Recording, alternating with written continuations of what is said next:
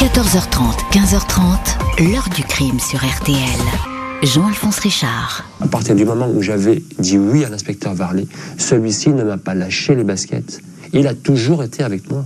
Et les seules fois où il n'a pas été avec moi, je savais pertinemment que si je profitais de ce laps de temps pour dire non, non, attendez, euh, c'est pas vrai, euh, euh, j'ai raconté des mensonges à l'inspecteur Varley, moi je suis innocent, j'ai pas tué les petits-enfants, c'est pas moi je savais pertinemment que j'allais retourner dans ses mains et que ça serait de nouveau reparti pour la même galère. Bonjour, je ne sais pas pourquoi j'ai raconté tout ça. Combien de fois Patrick Dills a prononcé cette phrase en revenant sur ses aveux devant les juges, les jurés, les familles des victimes, sans parvenir à les convaincre de son innocence tant ces paroles résonnaient comme une excuse maladroite, une excuse de circonstance. Patrick Dils a ainsi été accusé des meurtres des petits Cyril Benning et Alexandre Beckrich à Montigny-les-Metz en 1986.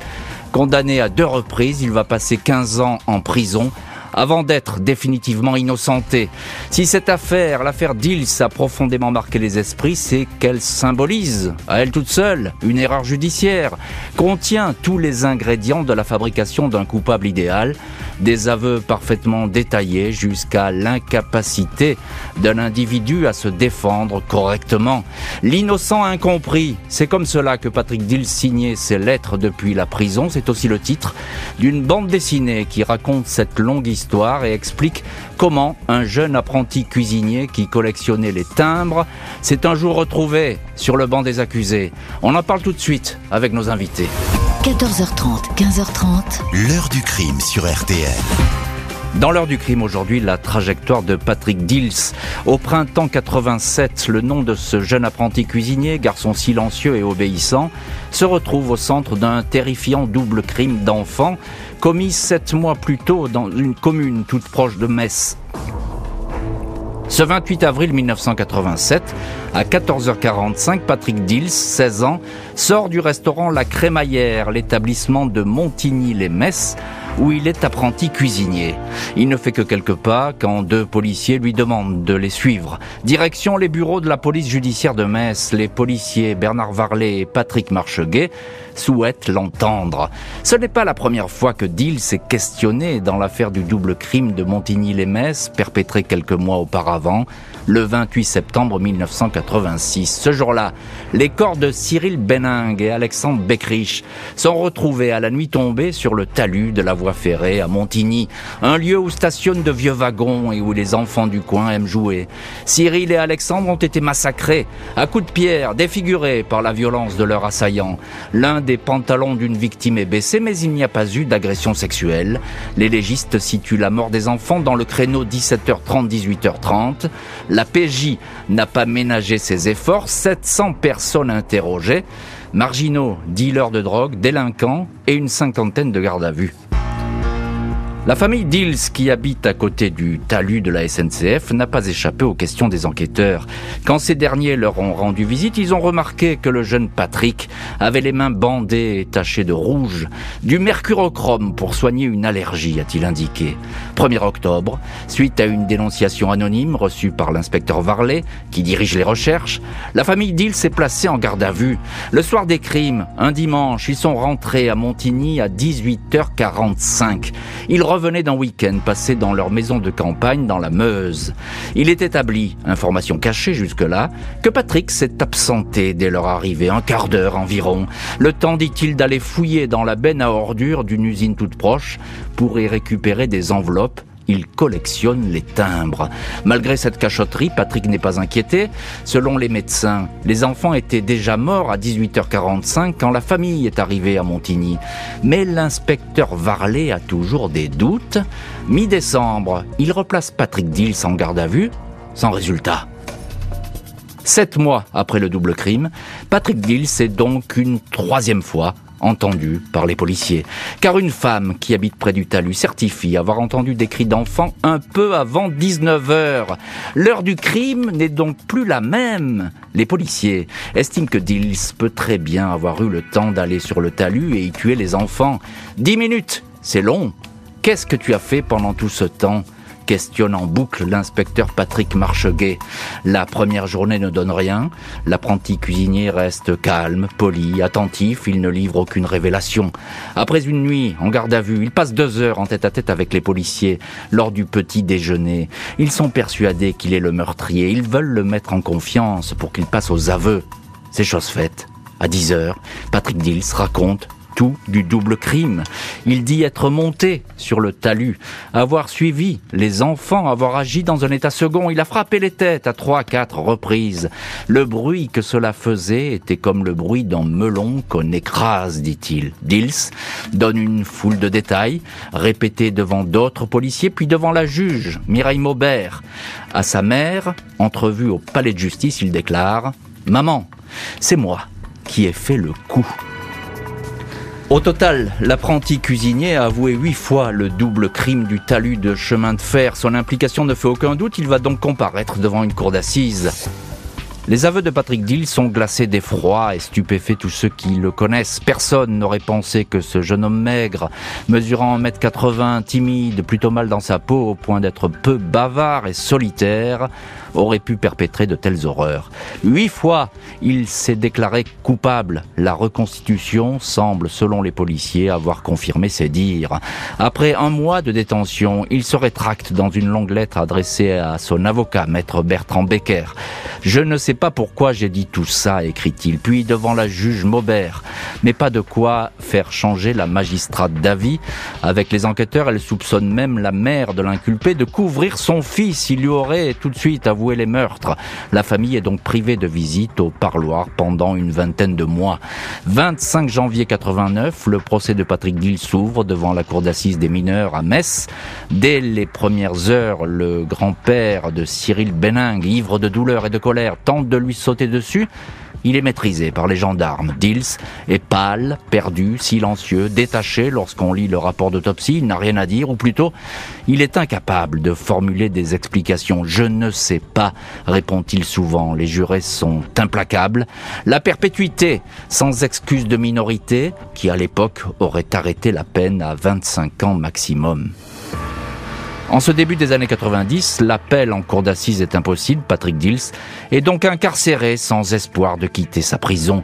Il multiplie les lettres adressées à sa famille, à ses amis. Il y parle de sa détention, des CAP, de cuisiniers, de pâtissiers qu'il est en train de passer mais jamais de l'affaire. Il signe pourtant tous ses courriers de Patrick Dils, l'innocent incompris. Les Dils sont des soutiens, notamment un jeune couple de la région qui compile les, les articles de presse ainsi, en 1992, soit trois ans après la condamnation, la piste d'un SDF ultra-violent, soupçonné de plusieurs meurtres et incarcéré, est évoquée. Il s'agit du dénommé Francis Holm. Un gendarme, Jean-François Abgral, a gagné sa confiance et l'a souvent interrogé. Lors d'une audition, Holm a ainsi évoqué à sa façon les morts des deux enfants qui avaient laissé leur bicyclette au pied d'un talus de chemin de fer. L'histoire a été vérifiée. Mais Holm a été exclu de la liste des suspects puisqu'un homme, Patrick Dills, a déjà été confondu et condamné. Affaire classée donc. 1996, les nouveaux avocats de la famille Dills, maître Jean-Marc Florent et Estelle Dubois, décident de creuser la piste Holm. Le gendarme Abgral retrouve ses notes et rédige un procès verbal de trois pages qui relate les confidences du tueur en série sur l'affaire de Montigny.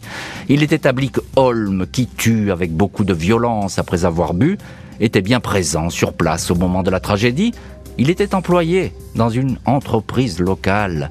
Il en avait été renvoyé après le double crime, son comportement se révélant de plus en plus imprévisible. Holm avait ensuite séjourné dans une clinique psychiatrique. La Cour de cassation ordonne un supplément d'instruction 3 avril 2001. Bien trop de doutes, la condamnation est annulée. Il y aura donc un nouveau procès après 14 années de détention, Patrick Dils va donc comparaître une deuxième fois devant une cour d'assises bien décidé à clamer haut et fort son innocence. 20 juin 2001, Patrick Dils, qui aura 31 ans dans 10 jours, apparaît devant les juges et les jurés de la cour d'assises des mineurs de la Marne à Reims. On l'aperçoit fugitivement en veste sombre, petite moustache et lunettes au vert fumé, avant que les portes se ferment. Le procès se tient à nouveau à huis clos. Ses avocats comptent bien démontrer que ses aveux ont été extorqués, qu'il n'a fait que répéter ce que lui avaient dit les policiers alors qu'il n'avait que 16 ans mais raisonnait comme un enfant de 8 ans. L'affaire paraît entendu. Les inspecteurs Bernard Varlet et Patrick Marcheguet sont sur le grill. Ils démentent avoir dicté sa confession à Dils. Bernard Varlet répète qu'il croit l'accusé coupable et continuera à le penser jusqu'à la fin de ses jours. Patrick Dils apparaît étrangement atone, peu combatif, alors qu'il avait promis qu'il ne se laisserait pas faire. Malgré l'attitude peu convaincante de l'accusé, l'avocat général estime à la lecture du dossier que Dils n'a pas eu le temps, en neuf minutes, de tuer les deux garçons. Qui plus est, la présence d'un deuxième suspect, Francis Holm, entendu par la cour en qualité de témoin, pèse en faveur de l'accusé. Holm a cette phrase Je ne crois pas que Patrick Dils soit coupable, mais je lui souhaite bonne chance. L'avocat général demande l'acquittement. L'affaire est alors sur le point de basculer. Mais après six heures de délibéré, Patrick Dils est de nouveau déclaré coupable, condamné cette fois à 25 ans de prison. Les avocats de l'accusé hésitent sur la suite à donner à l'affaire, attendre une libération conditionnelle ou bien faire appel au risque d'écoper d'une nouvelle condamnation. Ils vont faire appel. 8 avril 2002, Patrick Dils est présent dans le box des accusés de la cour d'assises d'appel de Lyon. Cette fois, le procès est public. Dils s'est débarrassé de sa moustache et de ses lunettes qui masquaient son regard. Cette fois, avec ses avocats et un co-détenu qu'il a côtoyé à la prison de Reims, Pierre Lefebvre, il a particulièrement bien préparé les audiences à venir. Dils, 31 ans, n'affiche plus aucune timidité maladive. L'un de ses avocats de la première heure, maître Becker, le met en confiance. Dils, parle sans retenue de son enfance, de sa famille, de ce travail qu'il aimait tant au restaurant La Crémaillère, mais aussi du viol qu'il a subi en prison. La deuxième semaine, 140 témoins sont réentendus, parmi lesquels des anciens amis qui n'ont jamais cru à sa culpabilité. Francis Holmes s'exprime lui aussi. Il dément le double crime. Moi, dit-il, mon truc, c'est l'opinel, ou bien j'étrangle, mais c'est pas les pierres. Mais le gendarme Abgral démontre le contraire. La contre-enquête des gendarmes s'avère totalement favorable à Dils. Il démontre que matériellement le jeune homme n'a pas eu le temps de tuer Cyril et Alexandre. L'avocat général croit à l'innocence de l'accusé. Avant que les jurés se retirent, Dils a ses paroles. J'aimerais vous faire comprendre, personne ne peut me dire quelle est l'attitude à avoir lorsqu'on est innocent. J'aurais dû lever les bras au ciel Pourquoi je ne l'ai pas fait? Parce que je suis Patrick Dils. Aux familles Benang, et Beckrich, déboussolé par ce nouveau rendez-vous judiciaire, il dit « Je n'ai pas enlevé la vie à vos enfants. 24 avril 2002, 20h15, Patrick Dils est acquitté.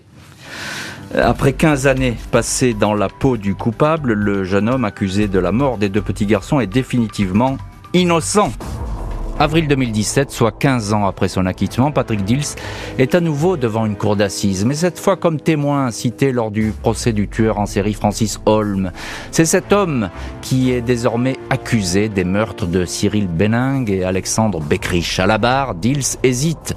Comme les familles des victimes, ce que je veux, c'est connaître la vérité dans cette affaire. Quand on lui demande pourquoi, il a endossé pendant des années le costume du parfait coupable, il répond c'est très compliqué à expliquer.